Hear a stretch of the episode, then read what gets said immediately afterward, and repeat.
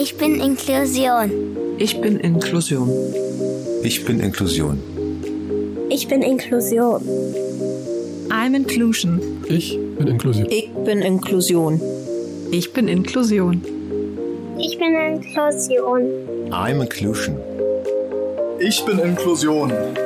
Ich bin Inklusion. Und gemeinsam sind wir alle Inklusion.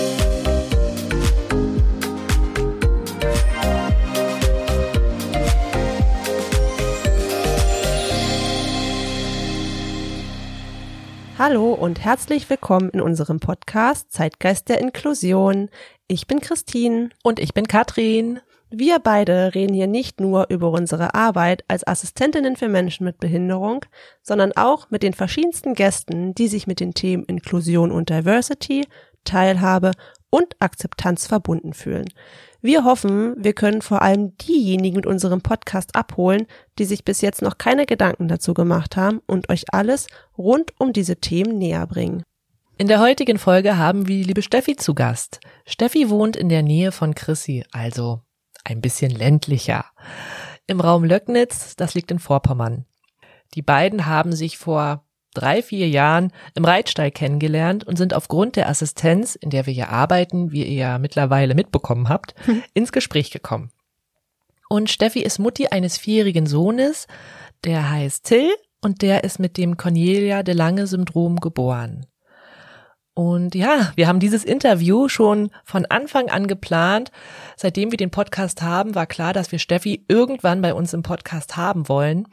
Und wir mussten es aber auch leider immer wieder verschieben, sei es durch die Quarantäne, wie ihr auch im Interview äh, erfahren werdet, oder auch aufgrund unserer Arbeit oder weil Corona es einfach nicht zugelassen hat. Ähm, ja, und Steffi erzählt euch, wie die Geburt von Till ihr Leben und natürlich das Leben ihrer Familie komplett neu geordnet hat. Und sie spricht außerdem nicht nur über die verschiedenen Therapien und die vielen, vielen Arztbesuche, sondern auch über ihre Erfahrung mit der inklusiven Kita, in die Till geht. Genau. So viel dazu, was euch heute in dieser schönen Folge erwartet. Wir haben am Ende auch noch ganz viel zu berichten. Oh ja. Am liebsten würden wir jetzt schon alles hemmungslos raushauen, aber da müsst ihr euch noch ein bisschen gedulden, Mhm.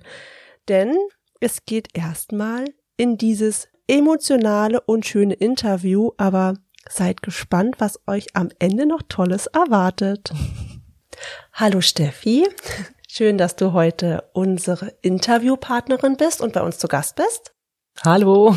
Ja, hallo ihr zwei. Danke, dass ihr mich eingeladen habt. Ich freue mich sehr. Und wir gucken mal, was wir aus diesem Gespräch so alle mitnehmen. Ja, ich hoffe ganz viel. Ja. Möchtest du unseren Zuhörern vielleicht erstmal erzählen, wer du bist? Ja, hallo, ich bin die Steffi. Ich bin 41 Jahre alt, bin verheiratet, habe zwei Kinder. Der größte, der ist 13, gerade im pubertären Alter. Der kleinste, also das ist der Till, der ist vier Jahre alt und ähm, der ist mit dem Cornelia de Lange Syndrom geboren. Das Cornelia de Lange Syndrom ähm, trifft meistens, so laut Statistik, eins von 10.000 geborenen Kindern und hat ein ganz vielseitiges Spektrum. Also das geht von geistigen bis körperlichen Behinderungen. Es gibt Kinder, die haben nur geistige Behinderung. Es gibt Kinder, die haben nur äh, körperliche Behinderung. Bei denen ist es geistig wieder etwas besser. Bei Till ist es so, dass der die ganze Breitseite mitgenommen hat, die dieses Syndrom eigentlich ähm, Mit sich bringt. mit sich bringt. Genau. Also Till äh, leidet an einer Entwicklungsstörung und die bringt ganz viel mit sich. Er hat einen zu kleinen Kopf. Er ist gänzlich zu klein, ne? So, er sieht aus, als wäre er zwei. Aber er ist ja schon ein bisschen älter. Er leidet also somit an, er hat so eine Gedeihstörung. Er ist stark unterernährt, was aber mit sich bringt, dass er immer an einem stetigen Bewegungsdrang ist und somit auch wahrscheinlich viel verstoffwechselt, was er zu sich nimmt. Till hat eine ausgeprägte Schluckstörung, das heißt, er kann kein normales Essen zu sich nehmen. Er könnte niemals ein Stück Fleisch essen oder alles, was fedrig, faserig ist. Da reagiert er so gereizt darauf, dass er dann erbricht. Er hat einen Reflux. Damit kommen dann nämlich die Probleme kombiniert mit der Schluckstörung, dass er dann, wenn er mal Essen bekommt, was nicht so ganz durchpüriert ist, er kann also nur pürierte Kost essen. Wenn es nicht ganz püriert ist, dann kann es schon des Öfteren vorkommen, dass er erbricht. Und er erbricht dann wirklich alles. Ne? Also er holt dann wirklich alles hoch, was da ist. Und das war's dann mit der Mahlzeit. Till hat eine minder, nee, eine mittelgradige Schwerhörigkeit, ist aber auch noch nicht ganz ausgetestet. Also da wissen wir nicht so richtig, wo der Weg hingeht. Wir sind jetzt seit einem Jahr dabei, dass er mit Hörgeräten versorgt wurde und sind dabei, das einstellen zu lassen, was auch schwierig ist, weil er alles, was im Gesicht sich abspielt, nicht wirklich toleriert. Ne? Das ist aber auch, glaube ich, syndrombedingt, dass er da einfach empfindlich ist. Mit den Augen ist es so, dass wo er ganz klein war, alles ganz dicht vor die Nase gehalten hat und ja, wie so ein Ping-Pong-Ball überall gegengeknallt ist, weil er es einfach nicht richtig gesehen hat oder verschwommen oder was auch immer. Theoretisch äh, müsste er auch eine Brille tragen, aber auch da ist es so, dass uns bis heute, bis Stand heute, kein Arzt, also weder ein Augenarzt noch die Klinik sagen kann, welche Sehstärke er hat. Das ist bei ihm nicht messbar. Also er lag in der Klinik, ich glaube letztes oder vorletztes, nee, vorletztes Jahr. Und da sollte das in Narkose gemessen werden und es war in Narkose nicht messbar. Ist natürlich schwierig, ein Kind mit auf Verdacht mit einer Brille zu versorgen, wo man dann vielleicht sagt, er toleriert sie nicht, weil es vielleicht nicht die richtige Stärke ist. Also setzen wir ihm im Moment gar keine Brille auf, weil wir auch der Meinung sind, dass er so mit seinem Umfeld momentan sehr gut klarkommt. Ja, was hat Till noch? Till konnte erst mit zweieinhalb Jahren laufen. Also es war wirklich so, er war geboren und äh, uns wurde gleich gesagt, es kann sein, dass er sich niemals richtig bewegen kann. Das ist natürlich für werdende oder gerade frisch gebackene Eltern ein Schlag ins Gesicht, ne? sich überhaupt mit dem Gedanken an, sich mit dem Gedanken vertraut zu machen, dass dieses Kind niemals sich bewegen kann, dass er niemals laufen kann. Was andere, wo man sich freut, dass Kinder den ersten Schritt machen, ne? Da und es war wirklich so, dass er durch durch seine Entwicklungsstörung äh, auch motorisch extrem auffällig war, also wirklich so äh, steif und äh, so Zuckungen am Körper hatte, wo er klein war, also alles so unkontrolliert wo wir dann auch äh, in die Voiter-Therapie gegangen sind, von der Physiotherapeutin aus. Und es dann so war, dass ich als Mutter, und das war eine meiner schlimmsten Erfahrungen, als Till geboren war, das erlernen musste, was eine Voiter-Therapeutin macht. Ja, und das ist halt nicht so einfach, weil dort äh, muss man Punkte am Körper äh, ertasten, ja, wo das Kind dann mehr oder weniger anfängt zu schreien. Zum Beispiel, dass die Lunge sich richtig entfaltet. Und das ist aber in dieser Therapie ganz wichtig. Und ich habe nie geglaubt, dass äh, diese Therapie, wenn man das auf Dauer macht, dazu führt, dass sich das Kind motorisch besser entwickelt. Und ich muss aber heute sagen, ich bin so froh, dass ich das gemacht habe, es hat lange gedauert, aber es hat dann doch irgendwann Früchte getragen und äh, Till fing dann an, sich kontrollierter zu bewegen und ähm, ja, dann wusste ich, Voiter-Therapie ist sowas von wichtig, auch wenn das Kind schreit, auch wenn es weint, aber es ist wichtig für ihn und für seine Entwicklung und äh, wir waren natürlich weiterhin in physiotherapeutischer Behandlung, aber das war schon der Hammer für uns. Till konnte halt auch nicht saugen. Das heißt, er hat zwar, wo er klein war, Muttermilch bekommen, ähm, aber alles über eine Magensonde, über eine nasale Magensonde. er hatte dann nach zehn Tagen nach der Geburt äh, auch gleich einen Magenverschluss, der dann operiert werden musste. Und diese Ernährungsgeschichte, die ersten zwei Jahre, durchzog sich mit einer Magensonde so ziemlich weit. Auffällig in der Schwangerschaft war ja, dass er einen Herzfehler hat, wo man gesagt hat, na ja, das ist aber reparabel, also da könnte man, wenn es denn so wäre, etwas machen. Das war auch so. Er wurde dann geboren und hatte diesen Herzfehler und es war zu dem Zeitpunkt aber leider so ungewiss, dass er dann binnen 24 Stunden nach Geburt nach Berlin in die Klinik geflogen wurde, weil man die Vermutung hatte, man müsste die Herzklappe sprengen, weil er das sonst nicht überlebt hätte. Er war dann dort angekommen, also eigentlich, ja, das ist auch so ein Szenario, er ist geboren, man will sich irgendwie gerade auch miteinander anfreunden, da ist er schon wieder weg. Einmal ganz kurze Zwischenfrage, die mich jetzt ähm, persönlich sehr interessiert.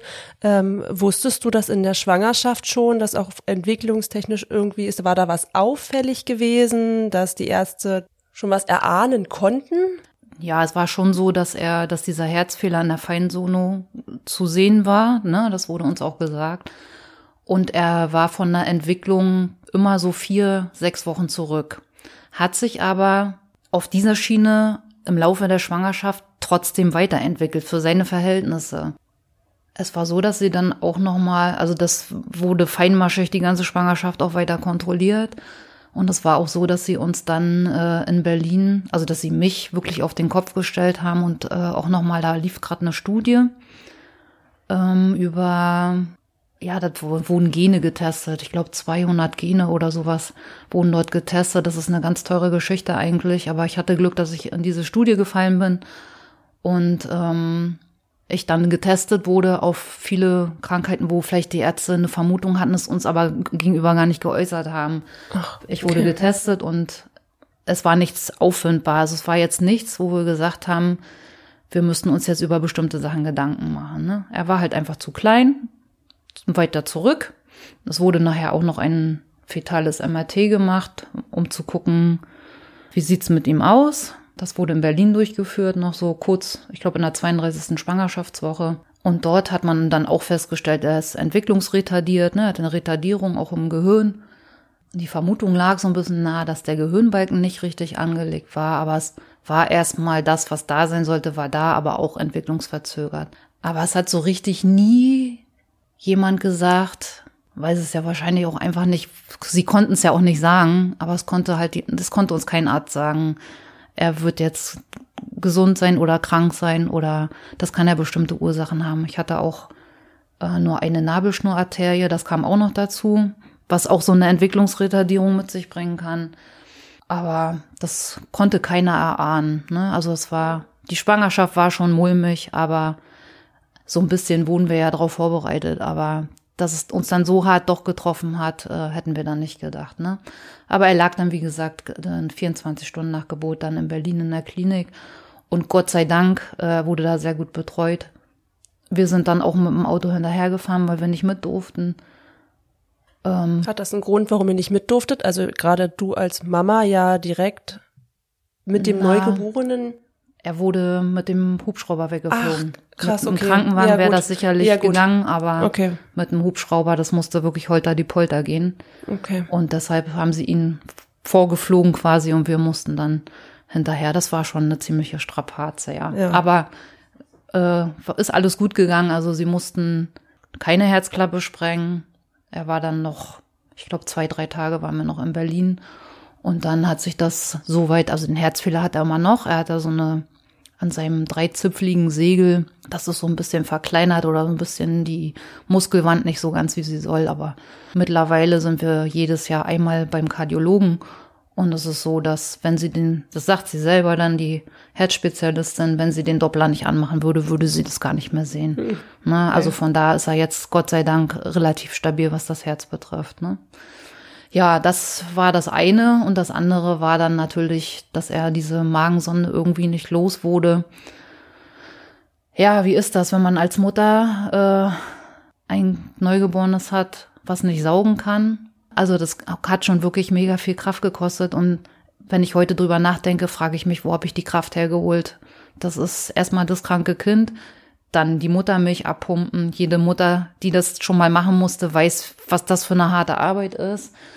Und dann noch ein Kind äh, über eine Magensonde zu ernähren mit Muttermilch, dann zuzusehen. Ich meine, ich weiß gar nicht mehr, alle zwei Stunden hat er an kleinen Mengen was bekommen, weil er große Mengen auch gar nicht, dass sein Magen gar nicht vertragen hat. Und auch dann es so ist, dass er das erbricht und das vier, sechs Mal am Tag, ist schon harter Tobak.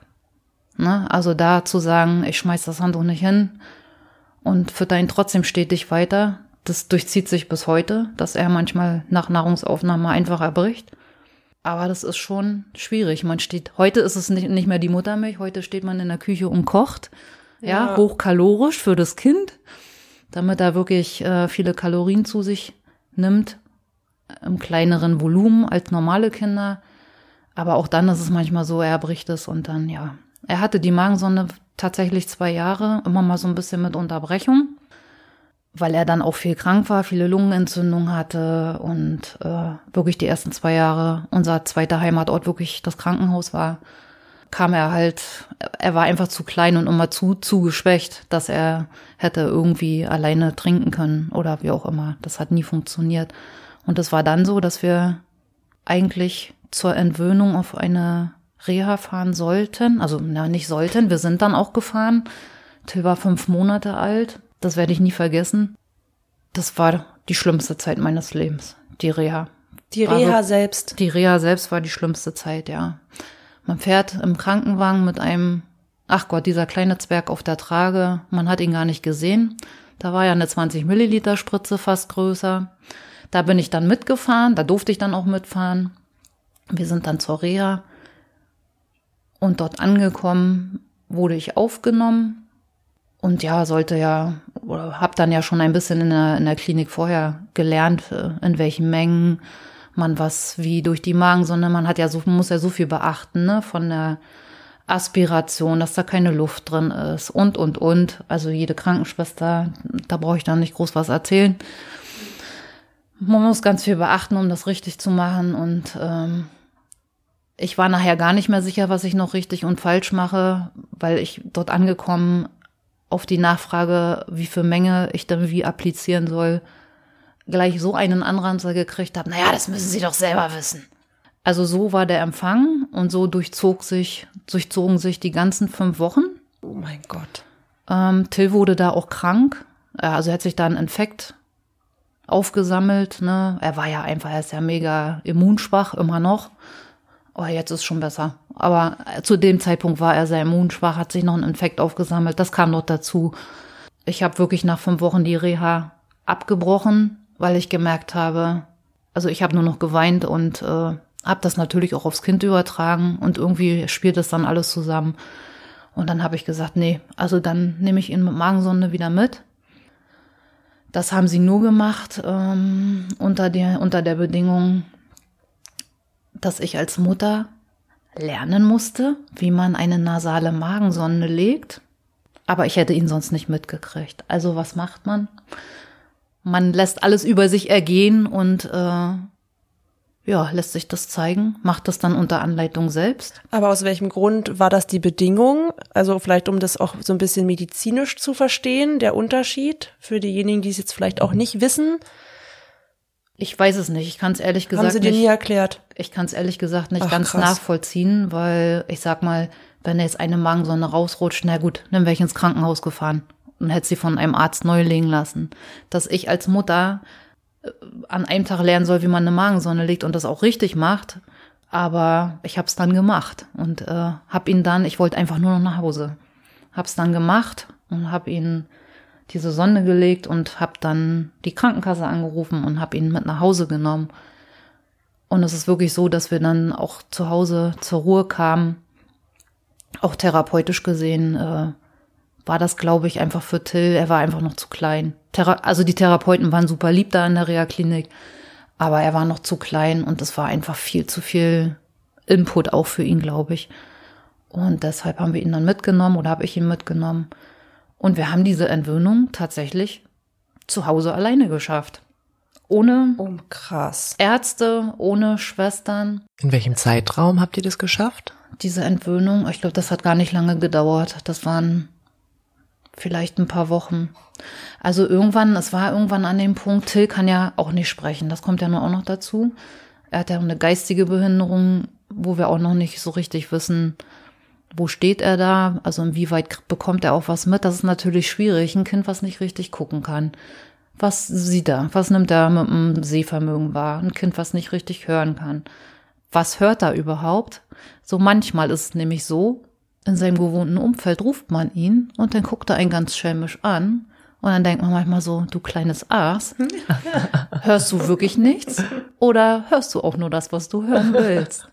Also mittlerweile glauben wir, das hängt sicherlich auch am gewohnten Umfeld, aber er hört schon so ein bisschen. Also sonst würde er auf bestimmte Sachen, auf Nein nicht reagieren, ne? Oder lachen oder, oder wenn wir ihn rufen, dass er dann auch kommt, ne? Das klappt in der Kita jetzt nicht so, aber zu Hause klappt das ganz gut. Also da sind wir mittlerweile, was Sehen und Hören betrifft, das sehen wir nicht mehr ganz so eng als Eltern, sagen wir es mal so. Und wo war ich jetzt eigentlich stehen geblieben? das Phänomen kennen wir. Bei der Reha. genau, von der Entwöhnung. Ach, von genau. der Entwöhnung, genau. genau. Ja, haben wir ihn entwöhnt zu Hause und dass Till ja was äußert, obwohl er sich nicht äußern kann. Irgendwie lernt man ja mit den Gesten seines Kindes umzugehen. Und das ist unglaublich, unglaublich viel, was Kinder, die nicht sprechen können, für Gesten zeigen. Das kann, das kann ich auch in Worten gar nicht beschreiben. Aber irgendwie hat er uns dann irgendwann signalisiert, mit seinen schelmischen sechs, sieben, acht Monaten, ich glaube, es war sogar im Sommer, und irgendwie hat er uns dann signalisiert, ach, mach, mach mir doch das Ding aus der Nase. Ich glaube, er hat sich sogar selber rausgezogen. Und da habe ich gedacht, na gut, vielleicht soll es auch so sein, dass er sich selber rauszieht. Vielleicht wollte es auch loswerden. Und dann haben wir es dabei belassen. Und ab dato ging das dann stetig bergauf. War natürlich auch noch so, dass davon waren wir leider auch so ein bisschen geprägt, auch von den Kliniken. Man bekommt natürlich Mengen und Gramm, er muss das und das schaffen und äh, das und das muss, ansonsten kann er nicht nach Hause. Und das hat uns nachher, glaube ich, also mein Mann und mich, psychisch ziemlich mitgenommen. Und auch, auch unter Druck gesetzt, ja, so, ne? Dass also die so Ärzte haben uns so unter Druck gesetzt. Vielleicht wollten sie es gar nicht, aber sie haben es gemacht. Sie haben uns so unter Druck gesetzt, dass wir, ja, dass wir uns selber so unter Druck gesetzt haben, ne? Er muss jetzt, er muss das und das und das und das. Und heute mit vier Jahren ist es noch so, dass Till ja immer noch zu wenig wiegt. Er wiegt jetzt gerade elf Kilo, ist drahtig wie nischt. Auch jetzt ist es noch so, dass zum Beispiel das Sozialpädiatrische Zentrum, das uns ja auch betreut mit verschiedenen Ärzten, dass auch da manchmal immer noch so das Wort fällt, na ja, aber er ist an der unteren Grenze, ja. Er wird auch immer an der unteren Grenze bleiben. Ne? Und mittlerweile blenden wir das aus. Also für uns zählt natürlich, er muss regelmäßig essen, er muss regelmäßig Nahrung zu sich nehmen. Und wir versuchen natürlich alles Mögliche, dass er auch hochkalorische Nahrung kriegt und vernünftig isst. Aber er isst so viel, wie er isst. Also ich werde ihm ganz bestimmt nicht irgendwelches Essen reinzwingen, wo er mir nachher auch ziemlich schnell signalisieren kann, wenn du mir das reinzwingst, dann esse ich gar nichts mehr. Und an dem Punkt waren wir ja schon mal. Und das wollen wir halt auch nicht wieder. Und ähm, das blenden wir jetzt mittlerweile auch von den Ärzten so ein bisschen aus. Das natürlich haben sie ihre Statistiken und natürlich müsste er mehr wiegen, aber Cornelia de Lange Syndromkinder sind meist alle oder ziemlich viele stark untergewichtig, klein und es passt ja auch zu seiner Größe. Ne? Irgendwie. Also mittlerweile ist es wirklich so, dass er auch signalisiert, das ist ja so Kinder mit Cornelia de Lange Syndrom, oder ich kann ja jetzt nur für Till sprechen, er signalisiert ja keinen Hunger und keinen Durst, nicht wirklich.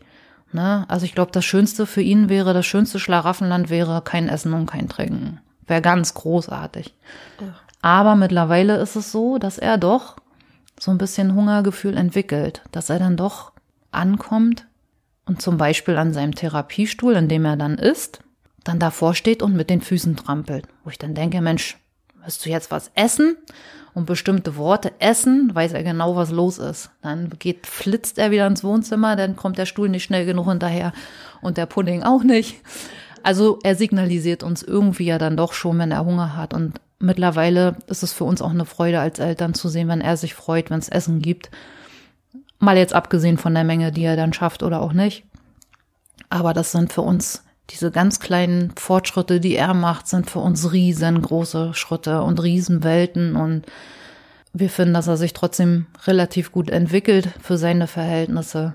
Aber er ist schon äh, ein kleines kerniges Typchen, ne? Mit vielen Einschränkungen. Er hat eigentlich überall eine Baustelle. Aber ich denke, es ist nichts, was man nicht hinkriegen kann. Es dauert halt einfach nur alles seine Zeit, ne? Ich weiß gar nicht, ob wir das jetzt, ob du das so gesagt hast, aber eine ganz tolle Sache ist ja, dass er ja jetzt doch laufen gelernt hat. Ne? Genau. Anfangs hattest du ja gesagt, das ist ja. Und ich denke auch dank Reuter-Therapie, ähm, ja, die ist, diese Therapie ist auch so ein bisschen verschrien, weil es natürlich ja, Eltern auch Angst machen, ne? Die gehen zum Therapeuten und denken, die haben da lachende Kinder sitzen vorm Therapeuten. Das ist leider bei der Voiter-Therapie ist das aber nicht so, ne? Die weinen immer. Und das muss auch so sein, dass die weinen. Das ist ja gewollt. Und ich denke aber, das war auch der Grundstein, dass er motorisch sich weiterentwickelt hat. Weil vielleicht wäre er so geblieben, wenn man das nicht gemacht hätte. Ne? Physiotherapeutisch wird er noch betreut, aber er hat dann wirklich mit zweieinhalb Jahren angefangen, laufen zu lernen. Und mittlerweile ist es auch so, dass ich nicht mit ihm spazieren gehe, sondern er mit mir. Ne? Oh, ist das schön. Er läuft, äh, er läuft sehr schnell und er macht schon, wenn wir einen Schritt machen, macht er schon drei. Also er läuft halt sehr unkontrolliert und wahrscheinlich auch durch sein Gehör und durch das Wasser hinterm Trommelfell, was er dann hin und wieder hat, auch sehr schwankig. Also ist halt sehr sturzgefährdet. Da muss man wirklich immer, immer hinterher sein, immer aufpassen. Ja, nee. Also laufen kann er jetzt mittlerweile gut, auch mit seiner Fußfehlbildung, aber da muss man halt gucken, dass dann nicht nachher die Hüfte angreift, dass man da so ein bisschen korrigiert. Aber da sind wir ganz froh. Auch das ist ein Riesenfortschritt damals gewesen, dass er auch gerade in die aufrechte Position gekommen ist, auch wegen seinem Reflux. Ne? Also das Erbrechen wird ja nicht wirklich gefördert, wenn das Kind nur liegt. Ne? Dann passiert sowas natürlich öfter und das haben uns die Ärzte damals auch gesagt, wenn der erstmal in die aufrechte Position kommt, wird das besser. Und es war auch so, es wurde besser und es ist jetzt halt so, dass er noch sporadische Schübe hat, wo er dann wirklich entweder jeden Tag spuckt und das wochenlang oder so wie jetzt gerade seit vier Wochen gar nicht mehr. Das kann man halt nicht wirklich sagen, wo das herkommt. Das kann am Wetter mitliegen oder wenn er verschnupft ist, ne, dann will er das auch loswerden oder er halt verschleimt ist, weil er muss dauerhaft inhalieren, weil er zu enge Atemwege hat. Hast du dich mal ähm, so ein bisschen in dieser in der Community so ein bisschen ausgetauscht mit ähm, anderen Müttern vielleicht oder wie bist du damit umgegangen, als das ähm, fortschreitend war und wo hast du dir da so Unterstützung auch gesucht? Ja, es war ja so, als Till geboren wurde, haben wir ziemlich schnell äh, von der Sozialarbeiterin in, auf der Intensivstation für die kleinen Zwerge ein paar Flyer in die Hand gedrückt bekommen. Äh, was tue ich mit meinem behinderten Kind? Also irgendwie so direkt hat uns das ja noch gar keiner gesagt. Also, dass er nicht ganz gesund war, haben wir gesehen, weil er ja auch ganz anders aussah als, als mein großes Kind, als mhm. der geboren wurde. Ne, das war offensichtlich, aber das war schwierig, damit umzugehen. Das ist sicherlich für alle Beteiligten schwierig. Aber ja, zu dem Zeitpunkt wollten wir davon eigentlich, wir wollten das gar nicht wahrhaben, wollten auch davon gar nichts wissen, ne? Weil so direkt hat, konnte uns das ja auch nie einer sagen. Und der wurde dann ja auch gleich genetisch untersucht. Man hat dann ja auch gleich geguckt, Mensch, was könnte er haben? Und das wurde ja dann auch erst nach ein paar Monaten festgestellt, dass er dieses Syndrom hat. Ja, Hilfe geholt. Ja, oder Unterstützung einfach auch so ein bisschen, ne, um sich irgendwie auch austauschen zu also können. Also wir waren ja erstmal ganz gut dabei, unsere Voitertherapie zu machen. Da mhm. hatten wir erstmal mit, ein bisschen mit zu tun. Dann ähm, ging es mit der Frühförderung so ein bisschen los, noch während der Elternzeit zu Hause.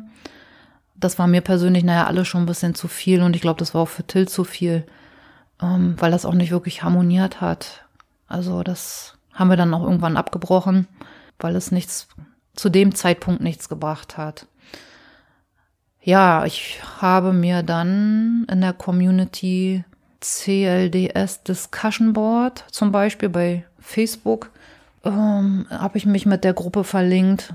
Dort gibt es auch ganz, ganz viele Mütter, Väter, Familien von überall her, nicht nur aus Deutschland, sondern auch aus allen anderen Ländern, Mexiko, England, über, wirklich überall her, die alle ihre Erfahrung teilen und ähm, wo man sich dann ja auch untereinander hilft und mal fragt, Mensch, was hast denn du da gemacht? Ja, ist so ein bisschen auch meine Stütze geworden. Ne?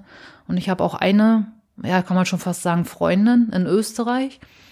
Die Andrea, das kann ich ruhig sagen. Hallo Andrea. ähm, ja, wir haben uns noch nie gesehen, aber wir haben uns auch schon mega viel ausgetauscht über bestimmte Sachen, über zum Beispiel adaptiertes Spielzeug, äh, wo vielleicht in Österreich äh, ganz andere Sachen oder auch Medikamente, ne, so für den Reflux, wo wir sagen, na ja, Säureblocker, das bringt jetzt nicht wirklich was, er spuckt immer noch, ist ja auch nicht wirklich gesund dauerhaft. Die hat jetzt zum Beispiel mir was ganz anderes empfohlen, was aber hier in Deutschland gar nicht geführt wird. Aber so hat man sich, so bringt man auch hier die Ärzte mal darauf, auch mal zu recherchieren, Mensch, kriegt man das ran oder nicht? Und wenn man gute Ärzte hat, und die haben wir, dann äh, gehen die darauf auch ein und versuchen natürlich auch alles Mögliche. Ne? Da haben wir jetzt schon einen guten Draht so gefunden innerhalb derer, die auch von diesem Leid betroffen sind, dass man sich untereinander austauscht und ja. Also Gott sei Dank, also klar von Ärzten, ne, aber die Ärzte sind ja nur auch nicht immer da. Die kann man ja nun auch nicht privat einfach anschreiben, wenn man doch eine Frage hat. Ne? Ärzte ist ja so die eine Sache, aber auch im privaten Rahmen auf Vertrauensbasis Menschen zu haben, mit denen man sich austauschen kann. Ja, das ist, sind wirklich dann ja. nicht mehr viele und das äh, ist auch so, dass seit Tills Geburt da nicht mehr viele sind, nicht mehr viele übrig sind. Also es hat unser Leben schon ja extrem eingeschränkt. Ne? Also da braucht man gar nicht viel drüber erzählen. Till hat einen Behinderungsgrad von 100 Prozent, hat momentan Pflegestufe 4, obwohl wir sagen, Mensch, Pflegestufe 4 ist eigentlich auch noch zu niedrig, aber da sind wir auch so ein bisschen, haben wir im Moment so ein bisschen die Energie für den Kampf verloren. Weil für uns ist nicht das, Pro nicht das Problem, dass das Kind behindert ist, weil damit leben wir, damit sind wir jetzt aufgewachsen mit ihm zusammen, haben Erfahrungen gesammelt und ähm, haben einen strukturierten Tagesablauf auch, was wirklich gut funktioniert. Tell hat auch einen ganz tollen Papa, der Hut ab, ob das alle Väter so durchziehen würden, das weiß ich nicht. Also der macht wirklich auch alles, was ich eigentlich auch mache. Also da gibt es jetzt wirklich nichts, was er nicht macht. Aber es ist so, wenn wir zu zweit sind, dann macht der eine das und der andere das und das ist alles klar strukturiert. Aber es ist schon so, dass seitdem Till geboren ist, dass wir eigentlich ja auch für uns nicht wirklich viel Zeit mehr haben, weil wir Till eigentlich ja auch nirgendwo wirklich abgeben. Und in den ersten Jahren ging das auch gar nicht. Steffens Eltern, so heißt mein Mann, die wohnen gütlicherweise mit bei uns in dem Ort. Und wo Till zu klein war, ein Kind mit einer Magensonde, naja, also wir haben tagtäglich Umgang damit, aber das möchte man niemanden, auch die Verantwortung möchte man niemanden auferzwängen, auch, auch selbst wenn sie es wollten, aber das, wir wollten es einfach nicht, weil die Gefahr, dass irgendwas passiert, das war uns einfach zu groß. Und jetzt heute ist es natürlich so, dass er dann schon auch mal bei Oma ist. Ja, aber auch nicht dauerhaft, also wirklich nur, wenn wir mal kurz raus wollen oder auch mal wegfahren. Aber ja, groß wegfahren geht für uns einfach auch nicht mehr. Urlaube planen, ein Hotel besuchen geht auch gar nicht, weil mit Till in einem Hotel, das kann sich jeder vorstellen, ne? ein Kind, was nicht still sitzen bleibt, ein Kind, was spezielle Nahrung braucht, sind wir mittlerweile umgestiegen auf Apartment, wenn wir den Urlaub machen, was jetzt aber nicht das Schlimmste ist. Also das ist völlig in Ordnung. Ja. Aber eigentlich haben wir in den vier Jahren noch gar keine Zeit wieder für uns gehabt. Auch so als Mann und Frau. Hm. Das ist, es nimmt sich jeder die Zeit mal, um eine Auszeit zu haben, auch in der Woche, die er braucht. So wie ich dann joggen gehe oder mein Mann dann mal Fahrrad fährt. Aber wir müssen es halt immer getrennt machen. Ne? Wir können nicht wirklich was zusammen machen. Ja, und das äh, belastet eine Beziehung doch schon ganz schön. Ne? Also wir halten zusammen wie Pech und Schwefel, aber das ist dann schon, sind halt auch schon Sachen, die uns wirklich fehlen, ne? In unserem Alltag auch. Und auch den großen Bruder, das muss man auch sagen, der ist ein mega guter Bruder, der für den ist sein kleiner Bruder das Normalste von der Welt. Aber auch der muss ziemlich zurückstecken. Ich glaube, dem ist das gar nicht so bewusst, weil wir natürlich auch wenn der große Fußballspieler hat, mit zu den Fußballspielen fahren. Also einer von uns fährt immer mit. Na, wird genauso unterstützt wie vorher auch. Also ich glaube, da merkt er das gar nicht so. Aber es ist ja doch schon so, dass wenn Till Armut kriegt und der spuckt dann mal, dann dreht sich halt alles nur um Till. Ne? Und dann unwissentlich steckt der große Bruder dann doch schon auch mal zurück. Das ist so. Ja, aber auch der Freundeskreis, ne? Der Freundeskreis ist schon auch ein Stück weit geschrumpft. Und was denkst du, liegt das so ein bisschen an der Akzeptanz oder weil ihr einfach weniger Zeit habt? Oder weil sie vielleicht auch nicht wissen, mit der Situation umzugehen oder mit Till auch nicht wissen, umzugehen?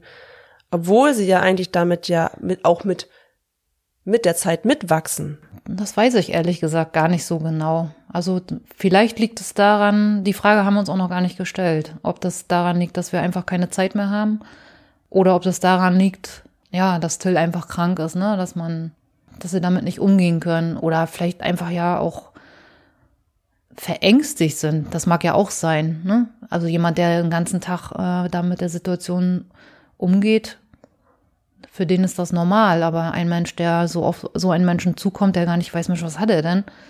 Für den ist das natürlich, ja, der weiß ja gar nicht, wie er sich verhalten soll ja. und ja auch zu Recht. Wenn man keine Begegnungen hat mit Menschen, die eine Behinderung haben oder auch gerade Kinder, auch untereinander, dann entwickelt man wirklich so eine Art, Angst ist ja das falsche Wort, das hatten wir ja auch schon mal thematisiert, sondern eher wirklich eine Unsicherheit hat. Genau.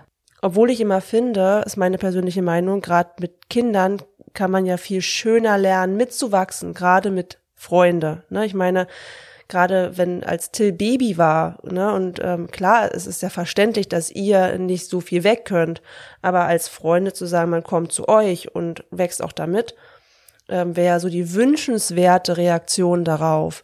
Und das ist ja mal ja, was wir uns dann immer fragen, wie kann man sowas vielleicht auch den Leuten näher bringen in so einer Podcast-Folge, sich da auch mehr zu trauen und auch mal mehr nachzufragen.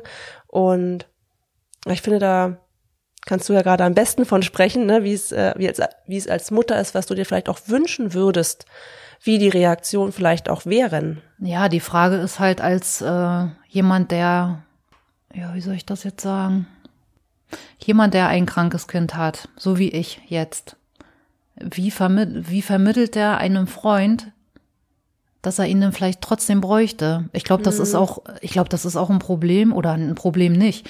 Das ist auch äh, die Unsicherheit der betroffenen Person, würde ich sagen. Ja. Der betroffenen Person, wie man das einem Freund, glaube ich, rüber. Also ich glaube, auch von der Seite müsste man das vielleicht auch mal beleuchten. Gar nicht mal so nur die Freunde sind verängstigt, sondern ich glaube auch als betroffene Person ist man irgendwo unsicher, seinen Freunden näher zu bringen, du, ich habe zwar ein krankes Kind, aber ich brauche dich trotzdem als Freundin. Und ja, vielleicht möchte ich auch mal eine halbe Stunde schlafen, vielleicht kommst du trotzdem einfach mal eine halbe Stunde. Also das kann man schon so sagen. Dass, dass ich da so richtig vielleicht auch gar nicht wusste, wie, wie, wie bringe ich das rüber? Wie kommuniziere ich das richtig? Ja, zum einen Freund du gegenüber. mit der Situation, mit der du erst oder ihr als Familie auch erstmal lernen musstet, so ein bisschen umzugehen und dann ja so ich sage jetzt mal in Anführungsstrichen, nicht auch noch darum zu kümmern, wie kommunizierst du jetzt mit deinen Freunden, hat ja jeder auch so seine Belastbarkeitsgrenze und der Fokus, der lag ja dann ja auf euch, ne, als Familie. Ja, ich glaube, das ist äh, da wirklich wirklich schwierig, ne? Obwohl ich sagen muss, wir haben Freunde, ein sind wenige, aber wir haben natürlich Freunde, die auch, die wir nicht oft sehen. Man muss ja Freunde auch nicht 20 Mal im Jahr sehen. Es gibt wirklich Freunde, die sind Freunde, die sehen wir auch nur ein, zwei Mal im Jahr, aber die fragen immer nach Till, ne? Die, die fragen, wie es uns geht. Also die signalisieren uns schon, Mensch, wir haben uns lange nicht gesehen, aber wir wollen trotzdem wissen, wie es euch geht, ne? Also das, die signalisieren uns das schon. Und auch innerhalb der Familie, also da haben wir wirklich, Gott sei Dank, wirklich Rückenhalt. Das Schön. würde das sonst auch noch mal schwieriger machen, glaube ich. Und auch für alle Familienmitglieder ist das ist Till das Normalste von der Welt. Also da gibt es weder die Urgroßeltern, ja, die ganz äh, mit äh, erhobenem Haupt mit ihm spazieren gehen äh, durchs Dorf. Das ist das Normalste von der Welt. Da ist keiner irgendwie, der sagt, oh nee, ich gehe mit ihm nicht raus, ist mir peinlich. Nö, das ist, sie nehmen ihn mit und soweit es dann geht, ist ja jetzt ein bisschen schwieriger schon, ne? Die Älteren werden älter und Till wird immer agiler. Und immer schneller. aber also ja, aber sie, äh, also da das ist zu 100 Prozent Akzeptanz auch da. Aber schön, dass es auch da ist, ne, dass die Akzeptanz, dass man ja. das auch nochmal betont, dass es ja, dass die Akzeptanz auch da ist, was ja wichtig ist, ne, dass ja. es für viele das Normalste ist. Mhm. Ja, mittlerweile bin ich, glaube ich, so ein wandelnder Notizblock kann man so sagen. Also auch der Arbeit wegen. Also da gibt es einfach ja, ja, durch, ich arbeite im Schichtsystem und jeden Tag am besten anders. Das ist halt auch nicht so einfach. So, dann hat man Till hat ja momentan besucht er eine Integrationskita und bekommt in der Integrationskita seine Therapien. Er be bekommt fünf Therapien in der Woche. Das heißt, er hat jeden Tag eine Therapie und er ist, also er hat eigentlich nicht wirklich die Chance, einfach mal Kind zu sein. Ich muss es mal so sagen. Er hat nicht die Chance, einfach mal Kind zu sein und mal einen Tag, ja, keine Therapie zu haben. Jetzt in Corona hatte er leider gar keine Therapie. Leider, leider. Hat dadurch auch Rückschritte gemacht, aber das ist ja die Quintessenz daraus, dass nichts stattgefunden hat. Ne? Da können ja auch die Therapeuten nichts dafür. Aber er hat jeden Tag eine Therapie. Montags Physiotherapie, Dienstags Ergotherapie, Mittwochs Sehfrühförderung, Donnerstag Hörfrühförderung und freitags hat er jetzt Logopädie. Ne? Und je nachdem, wie es sich koppelt, ähm, haben sie damit Till genug zu tun. Wie war die Kitasuche für euch?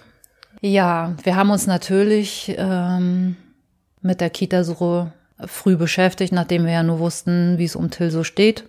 Macht man sich ja so seine Gedanken für sein weiteres Leben, ja, für seine täglichen Abläufe, wie man auch als arbeitende Person äh, für ihn einen Ablauf bewerkstelligen kann, so dass man auch selber noch ein gutes Gewissen hat, arbeiten zu gehen. Muss ich ganz ehrlich so sagen. War er ja noch klein, war ja, habe ich mich vor nicht, also in dem ersten Lebensjahr, wo ich zu Hause war, habe ich mich damit befasst. Was machen wir mit ihm? Geht er in eine normale Kita oder besucht er eine Integrationskita? Wir hatten erst den Weg einer normalen Kita angebahnt, mit dem dort mit einem Integrationshelfer zu arbeiten. Nun war es aber zu dem Zeitpunkt noch so, dass Till ja noch nicht laufen konnte und wir ja auch nicht wussten, ja, läuft er auch überhaupt irgendwann mal? Oder wie seine Essgewohnheiten, wird das besser, wird das schlechter? Dann war es nicht so einfach mit der ganzen Suche Integrationshelfer. Wenn man jemanden hat als Integrationshelfer, der da auch wirklich für das Kind da ist, muss ich jetzt mal so sagen, der wirklich da ist und sich auch wirklich kümmert für das, für das man ihn einstellt, glaube ich, ist das eine super Sache. In einem normalen Kindergarten mit einem Integrationshelfer zu arbeiten, finde ich großartig. Und ich finde auch großartig, um da gleich mal kurz abzuschweifen, dass unsere Kitas hier in der Umgebung bei uns jetzt auch das ausweiten. Also ich glaube, Integrationskitas sind nicht mehr so das A und O. Ich glaube, normale Kitas versuchen, sich zu erweitern mit, genau. mit Integrationshelfern. Also das genau. wird immer mehr. Ja, ja Gott sei Dank und es ist schön zu hören. Äh, jedenfalls haben wir das dann erstmal gelassen, weil es sehr schwierig war, ähm, zu dem Zeitpunkt sehr schwierig war, einen Integrationshelfer für Till zu kriegen. Und wir hatten natürlich Angst, Mensch, das klappt irgendwie nicht. Weil meine größte Sorge war damals, Mensch, was ist, wenn der Integrationshelfer, der ist drei Tage da, dann hat er keine Lust mehr weil es alles so anstrengend ist. Und das, ne, manch einer stellt sich ja dann auch was ganz anderes da und da vor. Und dann ist Till in dieser Kita, aber ohne Integrationshelfer. Das wäre nicht gegangen. Und das kann man dann ja auch von keinem Erzieher erwarten, dass die sich ja irgendwie 24 Stunden nur mit diesem einen Kind beschäftigt. Also das ist für mich schon nachvollziehbar, ne? Aber das war so der Punkt, wo ich gesagt habe, davor habe ich Angst und da laufen wir Gefahr, dass das passiert. Das möchten wir nicht. Also haben wir uns darum bemüht, dass er in eine Integrationskita kommt. Wie war der Weg dahin? Ja, der Weg, naja, der Weg dahin war ja, dass das äh, über, auch über den Amtsarzt, mhm. ne, dass wir das beantragt haben, über den Landkreis und ja, dann halt auch ein paar Termine bei Ärzten, Gutachten, alles was dazugehört bei den Amtsärzten. Also ja, der Werdeweg, den wir dann durchgeführt haben. Dann hat er die Bewilligung bekommen und dann ist er eingegliedert worden mit na, mit zwei Jahren nachher war das Jahr davor, war bei der Tagesmutti. Und mit zwei ist er dann in diese Integrationskita gewechselt. Da war er dann erstmal. Das war, glaube ich, für Till auch eine schwere Zeit, weil, also anfangs eine schwere Zeit, weil er da so viele Eindrücke plötzlich hatte, womit er gar nicht umgehen konnte. Ne? Also er ist ja grundsätzlich, sind ja Kinder mit Cornelia de Lange Syndrom extrem aufgeschlossen. Also wenn man bedenkt, also wie viele Ärzte schon an ihm rumgedoktert haben und ihn gepiekst und äh, vom wegen, sie finden keine Venen mehr und hier und da, wie freundlich der dann trotzdem noch ist im Nachhinein. Äh, also das ist, kann man nicht beschreiben. Also das spricht, glaube ich, für diese Kinder, die trotzdem, trotz allem, was so passiert und wie viel Unheil sie erfahren haben, am eigenen Körper auch, dass sie trotzdem glücklich sind. Also das zeigen, das zeigen die ganz extrem. Schön. Und äh, ja, er war dann in dieser Kita oder ist immer noch in dieser Kita. Und dann mussten wir natürlich erstmal anfangen. So ein paar Therapien hatte er ja schon, ne? Also Ergother Ergotherapie und Physiotherapie hatte er schon bis dato. Und dann ging es ja weiter mit Sehfrühförderung beantragen, Hörfrühförderung beantragen. Da sind wir dann wieder an dem Punkt, dass wir sagen, ist für uns Eltern überhaupt nicht mehr das Problem, ein behindertes Kind zu haben. Aber wir haben ein Problem damit oder sind wirklich schwach damit, für alles kämpfen zu müssen. Ne? Für alle behördlichen Gänge, die man gehen muss, damit ein Mensch nach bestmöglichen gefördert wird, damit er irgendwie in seinem Leben mal klarkommt. Und auch Hilfsmittel beantragen und Ablehnungsbescheide, wo dann drin steht, Therapiestuhl bekommt er nicht, weil er ist ja nicht querschnittsgelähmt. Also solche Sachen standen in der Ablehnung, wo man auch mal klarkommen muss. Das ist ja Wahnsinn. Und es sind bestimmt nicht alle Eltern so drahtig wie wir mittlerweile, sind wir aber auch erst geworden, die dann sagen so, also ist ja schön, was ihr hier schreibt, aber lege ich einen Widerspruch ein. Das ist mir völlig Banane, was ihr darüber, was ihr hier schreibt. Was ist das für eine Begründung? Wir ja. reden hier von einem Kind mit Schluckstörung, wo auch das SPZ noch eine Empfehlung sogar geschrieben hat. Er möchte einen Therapiestuhl haben, wo er ja, also einfach die körperliche Haltung, die er ja gar nicht hatte, wo er so klein war, ne, weil er eher so wie so ein Sack zusammengefallen ist. Dass man das ablehnt, ist der Wahnsinn. Also das war, da habe ich keine Worte für gefunden. Wir haben das dann, äh, wir haben dann einen Widerspruch eingelegt. Ich glaube sogar zweimal, bis das bewilligt. Und wir hätten auch noch einen dritten eingelegt, bis das bewilligt wurde. Ne? Was ich eigentlich aber sagen wollte, ist, dass zum Beispiel diese Therapien, die so wichtig sind für die Kinder, dass wir jetzt schlussendlich, das war jetzt das letzte, äh, wo wir nochmal richtig kämpfen mussten, die Hörfrühförderung haben wir, ich glaube, neun Monate gewartet. Und dann kam noch nicht mal irgendeine Antwort, sondern dann habe ich nochmal nachgehakt. Was denn, ob denn überhaupt noch was passiert oder ob wir erst warten, bis er zur Schule kommt oder ob sie es nicht für sinnvoll oder für notwendig halten, dass er therapiert wird, ja. Da sind wir ziemlich viele Instanzen gegangen, um äh, schlussendlich irgendwann einen Bewilligungsbescheid zu haben, dass er diese Hörfrühförderung kriegt. Und das Schöne eigentlich in der Kita ist, dass in Till seiner Gruppe ein Mädchen ist, das das gleiche Syndrom hat.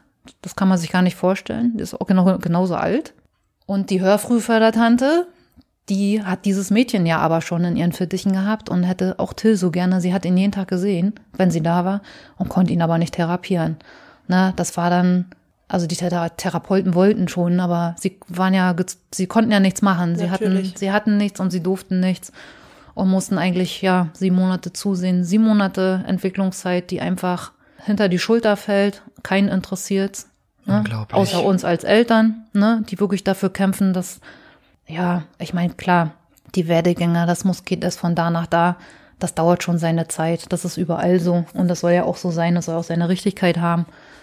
Aber sieben oder neun Monate auf einen Bewilligungsbescheid zu warten, also. Ja, aber auch generell die Ablehnungen ist auch ein Unding. Es ist ein Unding, dass überhaupt abgelehnt wird. Fehl mir wirklich die Worte. Und ja. nachdem ich wirklich ganz böse war und ganz oberste Instanzen gegangen bin, auch per E-Mail, haben sie uns dann nicht äh, für ein Jahr bewilligt, sondern gleich für zwei, was überhaupt nicht, also es wird eigentlich nur für ein Jahr bewilligt. Und äh, unsere Therapeuten haben uns dann gefragt, Mensch, was habt ihr denn gemacht, dass hier gleich zwei Jahre? Ich sage, na ja, also A wird Tillis sowieso weiter brauchen, das steht außer Frage.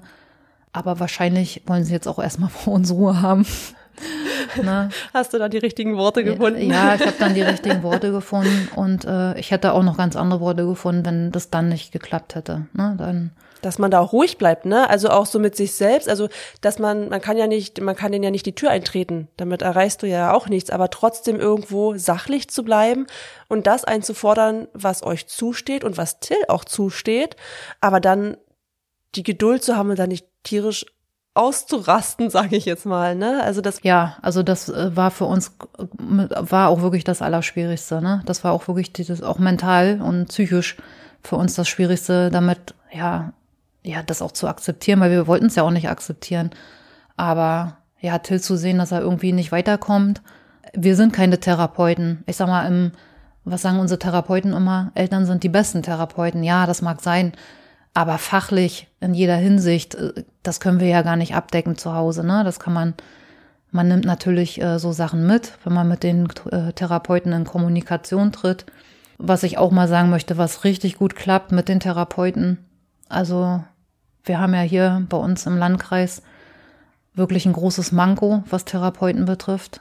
Und auch Fachärzte. Also das ist ganz, ganz schwierig, aber die Therapeuten, die wir haben, also auf die geben wir wirklich, lassen wir nichts drauf kommen. Die sind mega, ich weiß gar nicht, wo die die Kraft hernehmen. Auch äh, die gehen immer auf das Kind ein. Man fühlt sich immer auch ernst genommen als Eltern. Also die, gerade was Seh- und Hörfrühförderung betrifft, die sind so nah bei uns, auch während der Corona-Zeit. Unsere Sehfrühförderung hat dann Till auch mit Materialien per Post versorgt, fand ich total niedlich. Schön. Mit ähm, was überhaupt nicht selbstverständlich ist. Also ich glaube auch nicht, dass sie das gemusst hätte, aber sie hat es einfach gemacht, weil im stetigen Austausch waren und er immer mit so einer Rolle gespielt hat, wo so schwarz und weiße Karos drauf sind und sowas hat sie ihm dann geschickt und ein kleines Büchlein und wie schön. Ja, das ist, sind für mich Sachen, die sind überhaupt nicht selbstverständlich und äh, also da bin ich wirklich ganz doll froh, dass wir die haben. Mit der Kita läuft's nicht ganz so gut, muss ich auch ganz ehrlich sagen. Ja, Till hat da halt, äh, glaube ich, große Probleme, was seine Nahrungsaufnahme betrifft. Er hat auch in der Kita einen Therapiestuhl. Der wurde, ich weiß gar nicht, nach ganz kurzer Zeit in den Keller geschafft. Und man sagte uns, er bräuchte ihn nicht, er sitzt auf dem Stuhl. Das haben wir dann erstmal so hingenommen, weil ja, natürlich soll er ja auch irgendwann lernen, auf dem Stuhl zu sitzen. Das ist keine Frage. Ja, nahrungstechnisch glaube ich, ist es einfach schwierig und ich glaube, es ist auch einfach die Zeit nicht da, dass er die Zeit bekommt, die er eigentlich braucht. Wir hatten ganz viel Hodeleien auch mit Nahrung, die er bekommen hat, wo wir ihn mittags abgeholt haben, wo er alles erbrochen hat zu Hause, wie zum Beispiel Gulasch, wo wir gesagt haben, Mensch, wir haben euch einen Zettel mit aller, mit Unverträglichkeiten, gerade wenn er einen Reflux und Sodbrennen hat, keine scharfen Sachen, haben wir abgegeben. Guckt doch nochmal nach. Das passierte dann einmal und das passierte auch leider noch zwei, dreimal. Und dann wurde ich auch böse, weil ich finde immer, man kann über ganz, ganz viele Sachen sprechen und die Kita ist, glaube ich, ganz toll, aber es wird zu wenig kommuniziert. Es wird zu wenig zwischen Eltern und Erziehern kommuniziert. Das Beste ist, man sagt gar nichts. Als Erzieher, so kommt, so mhm. kommt es bei uns mittlerweile rüber, ja.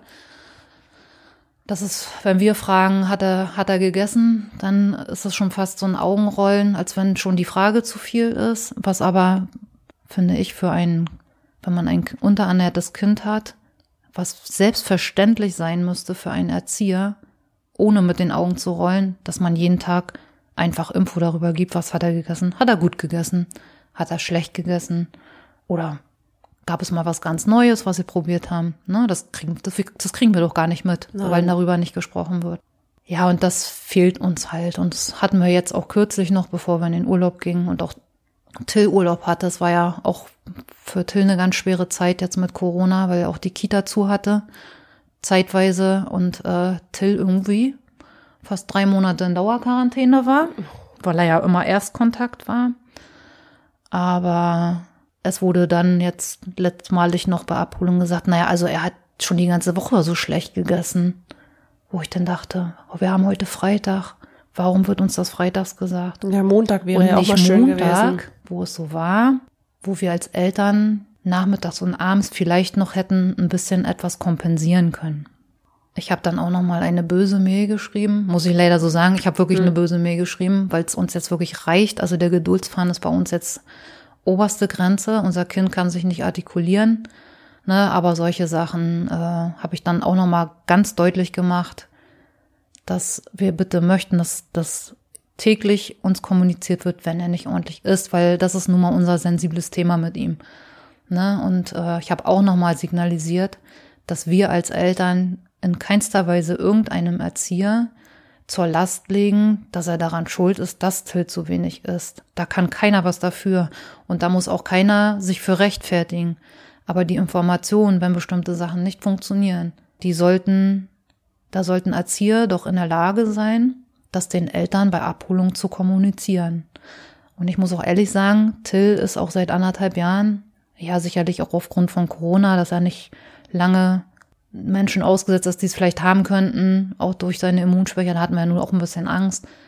Aber Till ist seit anderthalb Jahren Mittagskind, weil wir gesagt haben, wir können es im Moment nicht vereinbaren durch die Situation, dass da irgendwie, dass es nicht funktioniert. Wir können es nicht mit uns vereinbaren, dass er da wirklich bis nachmittags bleibt. Also wir hätten da wirklich ein Problem mit gehabt und haben ihn deshalb mittags abgeholt. Also er war wirklich keinen Tag länger als vier Stunden in der Kita und hatte dann aber auch Therapie vormittags. Also wow. eigentlich haben sie ja, eigentlich haben sie ja mit ihm nicht wirklich viel Arbeit gehabt. Und da fehlt von unserer Seite so ein bisschen bis heute, das, es fehlt das Verständnis irgendwie, ob der eine oder andere sich doch vielleicht überlegen sollte, ob er da richtig ist, auch als Heilerzieher, oder ob man auch mit Eltern, das habe ich mir auch schon gewünscht, bevor Till in die Kita gegangen ist, dass man nicht einmal im Jahr nur ein Gespräch führt, sondern einfach mal vierteljährlich. Also da beiße ich total auf Granit. Das passiert überhaupt nicht. Und wenn dann eine böse Mail geschrieben wird, dann wird reagiert. Dann heißt das, warum haben sie denn? Ja. Habt ihr ja. das Gefühl, dass es nur bei euch so ist oder ist das ein Problem dieser inklusiven Kita generell? Es ist ein Problem der Kita, der generell. Ach, also ich weiß, dass nicht nur wir unzufrieden sind, ich weiß auch, dass andere unzufrieden sind. Und es ist auch so, dass die Therapeuten ja, ich muss sagen, auch so ein bisschen denken wie wir.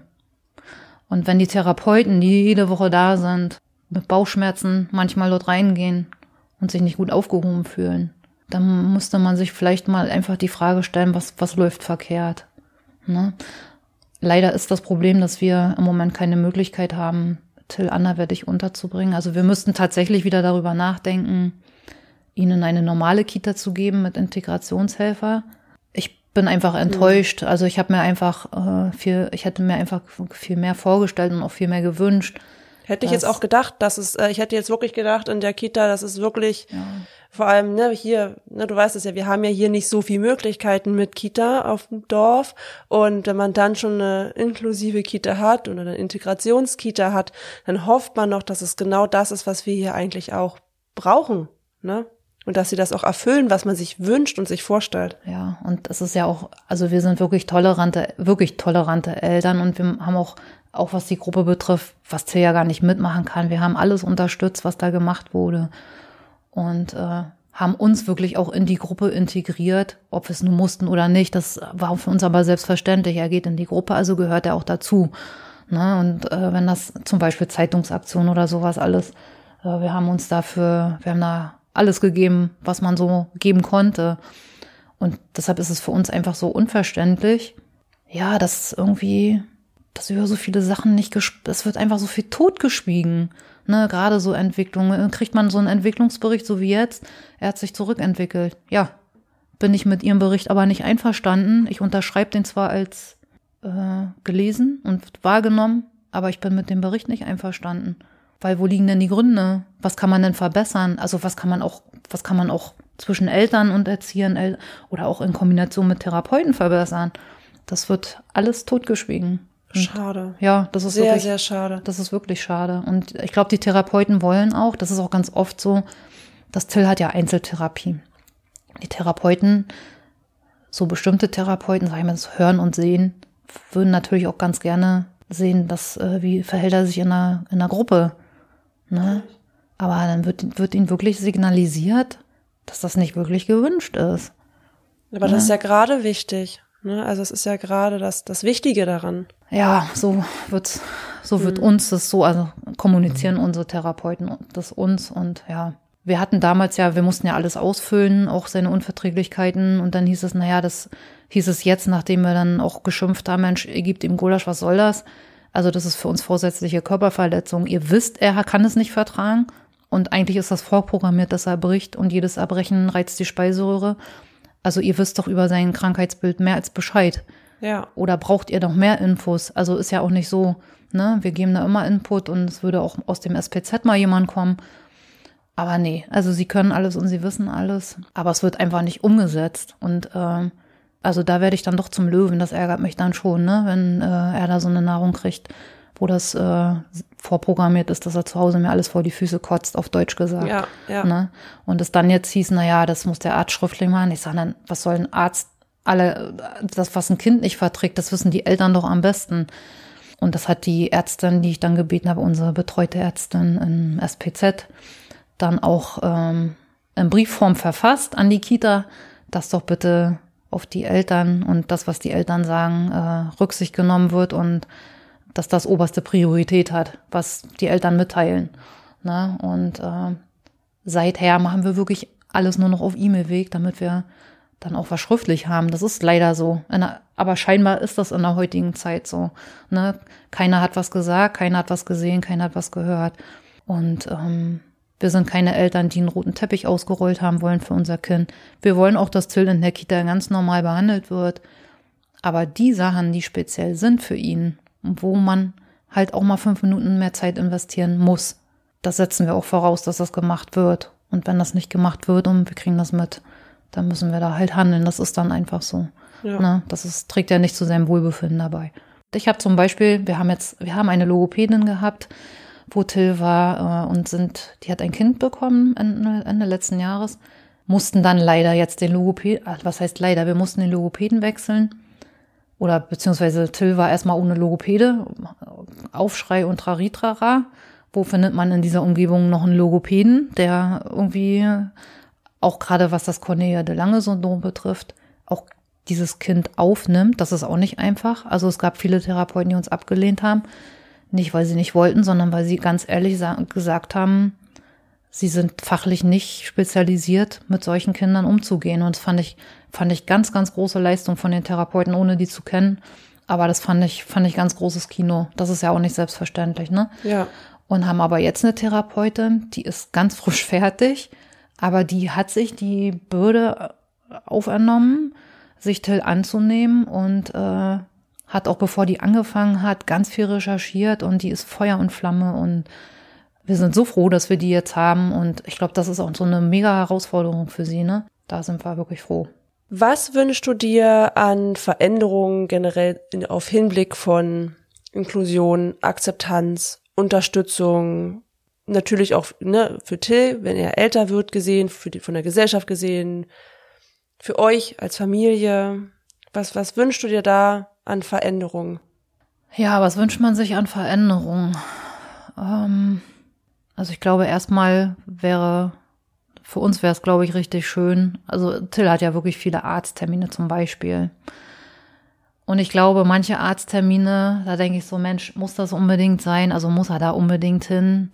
Da hat man so das Gefühl, naja, das ist irgendwie, jeder Arzt hat irgendwie so seine Daseinsberechtigung. Ist das wirklich notwendig? Also ich glaube, bei den Sachen muss man schon anfangen, dass man sagt, man macht natürlich alles für einen Menschen, ärztlich gesehen und auch therapeutisch gesehen, was nötig ist, aber auch nicht mehr als muss. Weil ein Mensch soll natürlich auch noch irgendwo Mensch sein und das habe hab ich ja schon angesprochen, ist das, was Till jetzt gerade auch fehlt.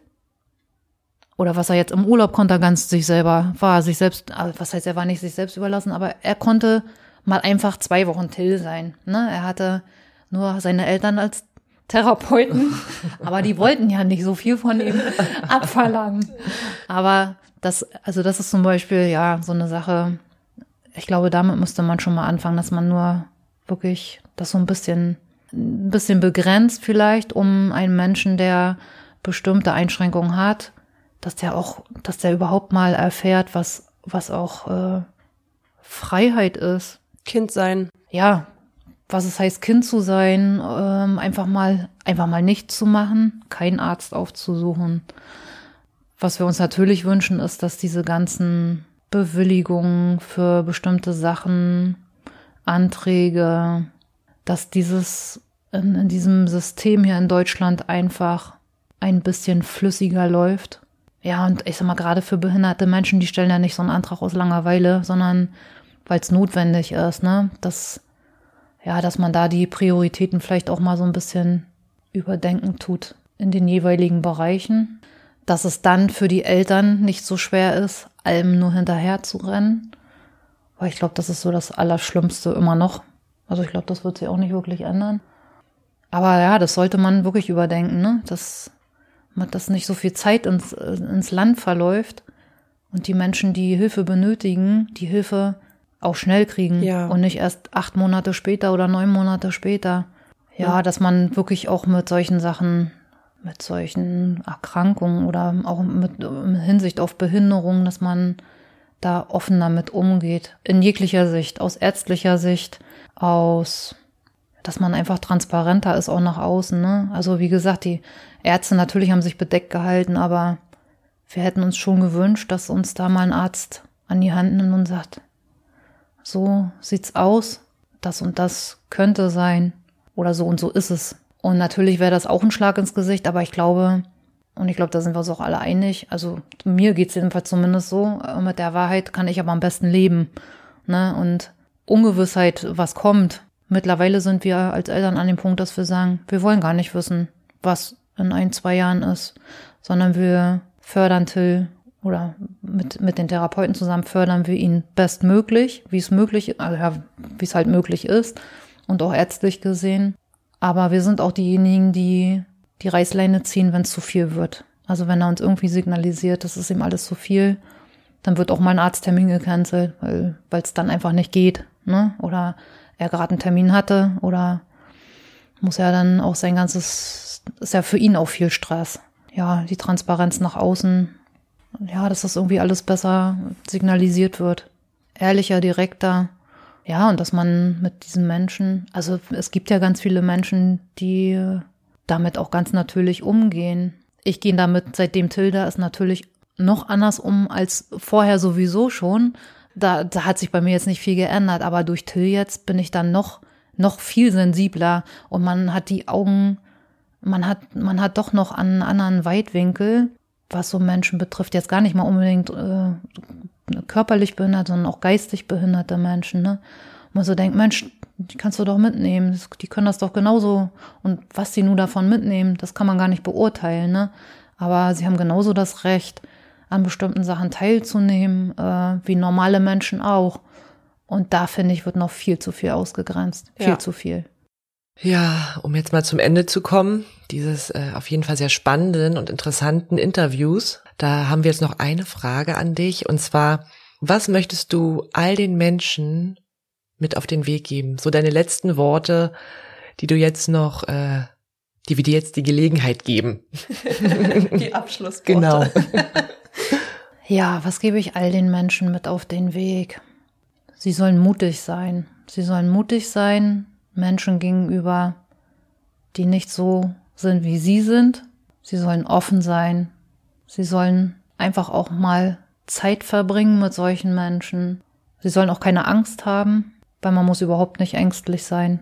Ich glaube, das ist so, was ich mitgeben kann auf den Weg. Sehr schöne Worte. Ja, liebe Steffi, danke, danke, danke für deine ehrlichen und sehr privat auch einblickenden Worte und Erzählungen. Und ja, hoffe, dass wir damit ganz, ganz vielen anderen auch Mut machen können. Ja, genau. Also das ist auch mein Wunsch, ne? Das Ja. seid mutig, redet darüber. Es wird viel zu viel in der Gesellschaft totgeschwiegen und es gibt für alles eine Lösung. Ja. Dankeschön. Ja, danke Ja. für deine offenen Worte. Ich bedanke mich bei euch, ne, dass ich so viel erzählen konnte von Till und äh, dass ihr mich eingeladen habt. Vielen lieben Dank. Danke. Falls ihr über die in dem Interview erwähnte Voiter-Therapie mehr erfahren wollt, haben wir euch eine ganz, ganz tolle und übersichtliche Seite herausgesucht, die wir in den Show Notes verlinken. Steffi hat es zwar bereits erläutert, können euch aber trotzdem nur noch mal ans Herz legen, euch dazu tiefgründiger zu informieren. Und falls sich jemand von euch bei der Abkürzung SPZ unsicher war, das heißt Sozialpädiatrisches Zentrum und bedeutet ambulantes Zentrum zur Untersuchung und Behandlung von Kindern und Jugendlichen mit Entwicklungsauffälligkeiten, Bewegungsstörungen und chronischen Krankheiten. Dazu haben wir euch ebenfalls einen ganz tollen Link herausgesucht, falls ihr noch mehr darüber erfahren wollt. Und falls ihr euch jetzt fragt, warum wir gerade schmunzeln mussten, den Part wollte ich eigentlich sagen, aber ich bin an dem Wort gescheitert und habe das dann äh, ganz egoistisch an Katrin abgegeben. Deswegen musste Katrin sich jetzt mit dem Wort sozialpädiatrisches Zentrum auseinandersetzen. Du hätte kannst ich, das doch. Ja, hätte ich das vorher gewusst. Ja, das ist wie Rehabilitation, meine Liebe. Das gibt, kennt ihr das? Es gibt so Wörter, die ähm, spricht man hunderttausend Mal aus und dann Zurück zum Thema. Ja. Bevor wir natürlich jetzt zum Ende kommen, wollen wir euch ja noch unsere Neuigkeiten mitteilen. Unbedingt. Die wohl größte und verrückteste Neuigkeit, die es gibt, ist, dass wir tatsächlich gerade dabei sind, einen Verein auf Zeitgeist der Inklusion zu gründen. Wir sind gerade im Endspurt. Wenn ihr das hört, ist es vielleicht schon offiziell. Ja, wir haben so viele Ideen und wollen so viel Großes erreichen und bewegen, dass das für uns die einzige Option war. Das ist unglaublich. Wir informieren euch natürlich auf unseren Social Media Kanälen wie Facebook und natürlich Instagram und selbstverständlich auf unserer Webseite über alle Neuigkeiten und was den Verein angeht, wie es da, was für Projekte geplant sind und über ein Projekt können wir euch jetzt schon informieren. Und zwar ist das eine Charity-Aktion, die im November starten wird. Und die daraus gewonnenen Spendengelder werden an von uns ausgewählte Vereine und Organisationen, ja, gespendet. Also bleibt unbedingt dran und unterstützt uns ganz fleißig dabei. Ja, das ist so aufregend. Außerdem wird die nächste Folge die erste Folge unserer Inklusions-News-Reihe werden. Dort wird es in regelmäßigen Abständen eine Zusammenfassung der Themen unserer Gäste geben. Wir werden nochmal abschließend darüber reden, was besprochen wurde und wie wir mit ein wenig Abstand darüber denken. Zum anderen reden wir über aktuelle Sachen, die Inklusion betreffen. Was passiert aktuell in der Politik? Gibt es in einigen Bereichen Fortschritte? Wo gab es zum Beispiel Veranstaltungen? Wo ist noch enormer Bedarf? Ja, und wir hoffen, wir können euch somit bestmöglich auf dem Laufenden halten und das in regelmäßigen Abständen. Somit wären wir doch tatsächlich am Ende dieser Folge und bedanken uns nochmal aus tiefstem Herzen bei unserer lieben Steffi für dieses schöne Interview. Danke, danke, danke, danke, danke, dass du so ehrlich warst und all deine persönlichen Erfahrungen mit uns und natürlich auch all den ZuhörerInnen geteilt hast. Wir wissen selbst, wie viel Überwindung es kostet, über solch private Sachen zu sprechen und wollen das an der Stelle auch nochmal betonen, wie persönlich das Ganze ist. Wie wir ja bereits gesagt haben, findet ihr natürlich auf unserer Webseite alle Neuigkeiten und die lautet www.zeitgeist-der-inklusion.de. Dort findet ihr natürlich auch, wie bisher, alle Skripte zu den Folgen zum Nachlesen und wir hoffen damit, dass wir die digitale Barrierefreiheit damit bestmöglich umsetzen können, um natürlich auch den Menschen, die gehörlos sind, den Zugang zu diesen Folgen zu geben. Genau. Also wer jemanden kennt, der jemanden kennt, der jemanden kennt, ihr wisst ja, wie das ist, unbedingt weitersagen. Und auf der Webseite findet ihr natürlich auch die direkten Links zu Instagram und Facebook. Wir können es aber betonen, es ist, lohnt sich definitiv, uns zu folgen, denn wir haben gerade auf den Social Media Kanälen immer wieder Umfragen, beziehen euch mit ein und haben dann immer mal so kleine Special, Specials, Specials. Specials. Liebe Specials. für euch. Außerdem möchten wir auf unsere Gruppe den Inklusionstalk bei Facebook hinweisen, denn dort könnt ihr mit all den anderen Gästen und auch ZuhörerInnen über die aktuellen Folgen debattieren. Hinterlasst uns gerne, wie schon bisher, konstruktives Feedback. Bewertet unseren Podcast bei Apple. Darüber würden wir uns weiterhin unglaublich freuen. Und wer Fragen zu dem heutigen Thema hat, darf uns gerne anschreiben oder findet unter der Folgenbeschreibung den direkten Link zu dem Instagram-Profil von der lieben Steffi. Außerdem haben wir auf unseren Social-Media-Kanälen auch immer wieder Fotos unserer Gäste, damit ihr euch ein Bild zu diesen wundervollen Menschen machen könnt. Und nicht zu vergessen, wer seine Geschichte oder Erfahrungen zu den Themen Inklusion, Diversity und Akzeptanz erzählen möchte, habt den Mut und schreibt uns sehr gerne an. Wir freuen uns auf euch. So, dann bis zur nächsten Folge. Tschüss.